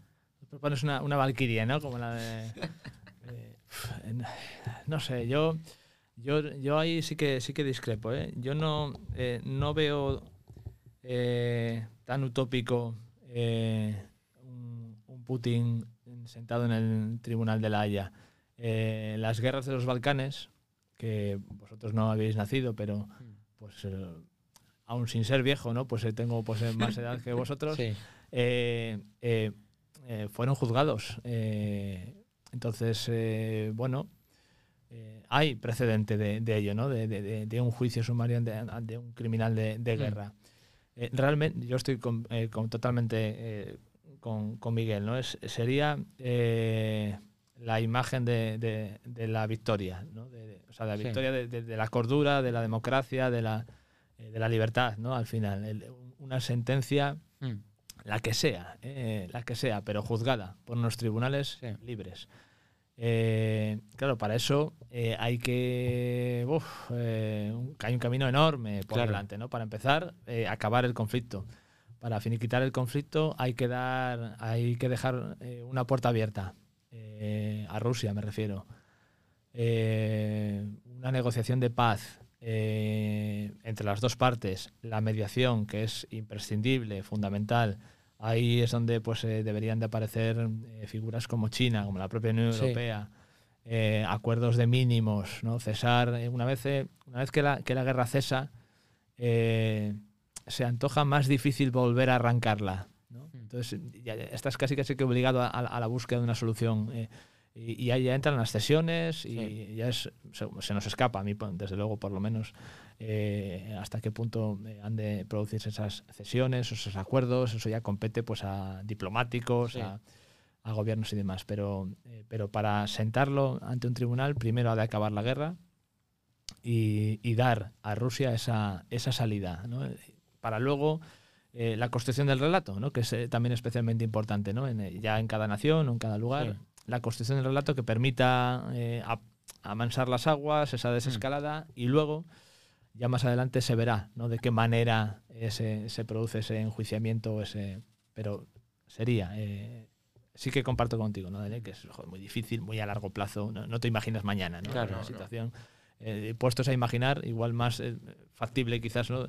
Pues tu propuesta ah, un poco más, eh, más abrupta, pero, pero desde luego que sí que, que si hay un algo, una manera de denominar el, el posible futuro es, es incierto, ¿no? Sí, bueno, yo para mí, para mi gusto, eh, me parece imposible y ojalá eh, ver a Putin sentado ante un tribunal por, por las características tan personales que vemos de él. Crímenes de guerra. Sí, pero aún así, me parece imposible, aunque sea, yo que sé, por fraude fiscal, Sí. que se le reduzca es- y se le... Bueno, me parece irreal porque me parece un ser tan orgulloso, que ha estado en un punto tan alto y que ya tiene una edad que antes de sentarse ante un tribunal y aceptar la derrota y aceptar que, que ha caído en lo más bajo, se quitaría de en medio. Yo, yo es lo que veo. Bueno, pero, pero ahí es donde entra, claro, al tribunal, a un tribunal internacional no vas, eh, no vas por voluntad propia. No, está claro. ¿no? Entonces, eh, desde luego que es eh, parte imprescindible que haya algún tipo de movimiento dentro de la propia Sí. Rusia, dentro del gobierno, dentro de la, de la proximidad del, del régimen, un movimiento que no se va a producir si no hay un respaldo exterior, lo cual se convierte también en una maniobra peliaguda, muy arriesgada, eh, que terceros países eh, se eh, aparezcan en, en escena en, en esas condiciones, ¿no? intentando tumbar a- al régimen, nos volveríamos otra vez al, estadio anterior, ¿no? de una situación pues, eh, joder, pues muy tensa, ¿no? muy, de, muy de botón rojo, ¿no? Eh, entonces, pues bueno, sí, es, eh, es, es- es un escenario, pues quizás una, una combinación de ambas posturas, ¿eh? No, no, no lo sé, no lo sé. Futuros muchos, Sí. futuros Sí. todos los posibles, Está desde claro. una guerra nuclear que no la quiere nadie, eso desde luego, hasta pues eso, lo, lo más utópico, pero que sería lo más justo, pues sentar a Putin en un tribunal. Y bueno, yo creo que a mí me gustaría cerrar, bueno, ir cerrando el, el- el podcast. Yo no me podía ir de aquí sin decir que yo a Zelensky, aunque no me hubiera gustado conocerle Sí. en esta situación. De verdad, creo que eh, Zelensky tiene un papel ahora mismo determinante en el conflicto y creo que cada intervención que está haciendo eh, en cada parlamento, en cada sí, en cada parlamento en los que está interviniendo, me parece que son, vamos, unas intervenciones de lujo para mí que me recuerda bastante a. Churchill en, en sus intervenciones y bueno, una de las más recientes que ha sido en el Parlamento español, que digo textualmente, estamos en abril de 2022, pero parece que estemos en abril de 1937, cuando todo el mundo se enteró de lo sucedido en una de vuestras ciudades, Guernica. Todos recordamos ese bombardeo de Guernica en la, en la Guerra Civil, eh, bombardeo de Guernica en abril de 1937 y esa relación que hace, que hace Zelensky que grupos parlamentarios de España han criticado. Sí, bueno, yo traigo aquí un titular del mundo que dice así: Santiago Abascal critica a Zelensky por recordar Guernica. Dice: habría sido más acertado hablar de paracuellos. Yo creo que este momento es claramente un caso para traer a nuestro terreno, ¿no? a España, a la política española, todo lo que puede ser este conflicto. A mí me parece que Zelensky eh, está haciendo una labor increíble como Totalmente, presidente. sí. Tenemos que recordar que este señor era cómico o comediante en su país Sí, antes, de, sí, antes sí. de, de ser presidente. No es político, no es una persona que se dedicase a esto previamente. Entonces, ha tomado eh, el, el poder del país Totalmente. militar, está dirigiendo, no se ha ido del país cuando se le dio la opción de salir, que me parece un, un gran símbolo de fortaleza. Y me parece que esta crítica a Zelensky es lo menos necesario y lo menos justo ahora Sí. mismo. Y aunque si nos adentramos en el tema de nuestra guerra civil de, de hace ya años, que parece que no salimos de ahí, mm, me parece que es totalmente erróneo adentrarse más, porque este señor, Zelensky, claramente no ha hecho una investigación sobre nuestra guerra civil y lo único, lo único que intenta hacer es apelar a, a nuestros recuerdos y a nuestra memoria histórica. Era una comparación entre dos bombardeos a población civil Sí. inocente. sí, sí, sí. O sea, no hay más. Sí, yo a- me parece anecdótico, ¿no? Sí que me imagino que pues eh, por, por la pura cronología ¿no? de- del mes de abril y, Mm. y por hacer alusión a, a un incidente de- del pasado de la historia de, de España, ¿no? esa, esa equiparación. Si hubiese utilizado cualquier otra, hubiese sido igualmente utilizado Sí, por, sí. por otro, Sí. por- desde el otro extremo. ¿no? Eso forma parte del, eh, del juego político que, que tenemos ahora en, eh, en España, que daría seguramente para otra hora y pico eh, que, que llevamos ya por aquí por aquí comentando. No tiene tampoco más, eh, más recorrido. No. Sí, la, la figura de Zelensky sí que me parece, Mm. me parece interesante, ¿no? Miguel la ha equiparado con, con Churchill. ya- ya aquí ya sabéis que, pues, eh, en fin, ¿no? Yo soy muy de, de Churchill y tal. Eh, pero desde luego que es, eh, eh, que es uno de los grandes vencedores, ¿no? Si, si podemos poner a, a Putin como gran derrotado. Bueno, Zelensky bueno, es, es, es el proto- lo habéis dicho, ¿no? No es, no, no Mm. no es- político, es un, es un cómico, un actor, es eh, pues el equivalente a aquí a algún gran actor español que se presentase en las elecciones y, fuese proclamado presidente. A mí me recuerda mucho a Carlos Latre. No me preguntes por qué, pero... Físicamente. No, no, en, en su manera de Sí. ser, su manera de presentarse, Este me recuerda mucho a Este Carlos tipo Latre. ese era cómico. eh, bueno, Mm. de hecho, ahora me parece que van a pasar la serie ahora bueno, en, A España En Netflix. España la van a dar, Sí. ¿no? Una serie por la que se hizo famoso por allí y demás. Es como si, yo qué sé, como si fuese Antonio Resines. Yo creo que Sí, lo puede ser bien, ¿no? también, Actor, cómico y tal. Que, oye, que. Eh, y se ha erigido en eh, líder. Líder. Es, eh, es indiscutible, ¿no? Ese, eh, además, incluso en la estética. No sé si os fijáis el- las intervenciones con la camisa. Con la camiseta, perdón, camiseta Sí, sí. ajustada, ¿no? Tipo pues que físicamente se mantiene. Sí. Habéis mencionado no pues ese el, el mantenerse en Ucrania no podía Claro, contemplar otra opción que la, que la de quedarse no y, y ese ejercicio, ¿no? Esa, es eh, la resistencia de, de Ucrania se, Ujú. se personifica mucho en, en la figura de en la figura de él, ¿no? Eh, desde luego que, que, que- es, vamos, eh, Sí. eh, uno de los líderes Sí. eh, destacados y las intervenciones como la que ha tenido en el Parlamento han sido similares también a las que ha llevado a cabo en, eh, en el Parlamento británico, en el Congreso en Estados Unidos. Entonces, pues sí, faltaba España. Se- seguramente lo seguíamos viendo en, en algunos otros arcos parlamentarios de Europa. Y no pierde oportunidad. Eh, frases como no tengo miedo a nada, tendrán que matarnos a todos. Si no nos ayudáis hoy, mañana la guerra llegará a vuestros países. No necesito un refugio, necesito munición. Todas estas frases clavadas eh, al grano, sin más... Casi, eh, casi como poniendo a- entre la espada y la pared, ¿no? Sí. A, a Europa, ¿no? Decir, oye, me está pasando aquí, puede ser mañana a vosotros, ¿no? Sí. Pues, Bueno, yo con unas últimas reflexiones, yo creo que ya hemos llegado a. Ya hemos tocado todo. Perfecto, sí. Bueno, me parece que, ya para acabar tema Zelensky, que ya nos gustaría que muchos dirigentes políticos actuasen como actúa él. Y bueno, para acabar, recalcar, por favor, a todos los oyentes, a, a- a los que me acompañáis hoy aquí en esta mesa, esta guerra no ha acabado y hasta que no se dé un, un cese del fuego y de la guerra, no va a terminar.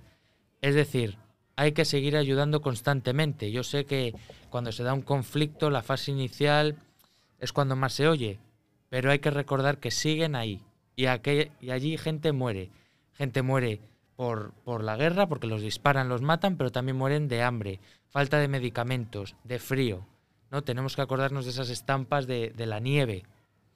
Entonces, ya para terminar con una frase de Eric Hartman, la guerra es un lugar donde jóvenes que no se conocen y no se odian se matan entre sí, por la decisión de viejos, que se conocen y se odian, pero no se matan. Muchas gracias. Muchas gracias. Cerramos el podcast así. Espero, esperamos que os haya gustado. Un placer y, Sí. y hasta la próxima. Una experiencia muy chula. Sí. Desde luego. Luego, sí.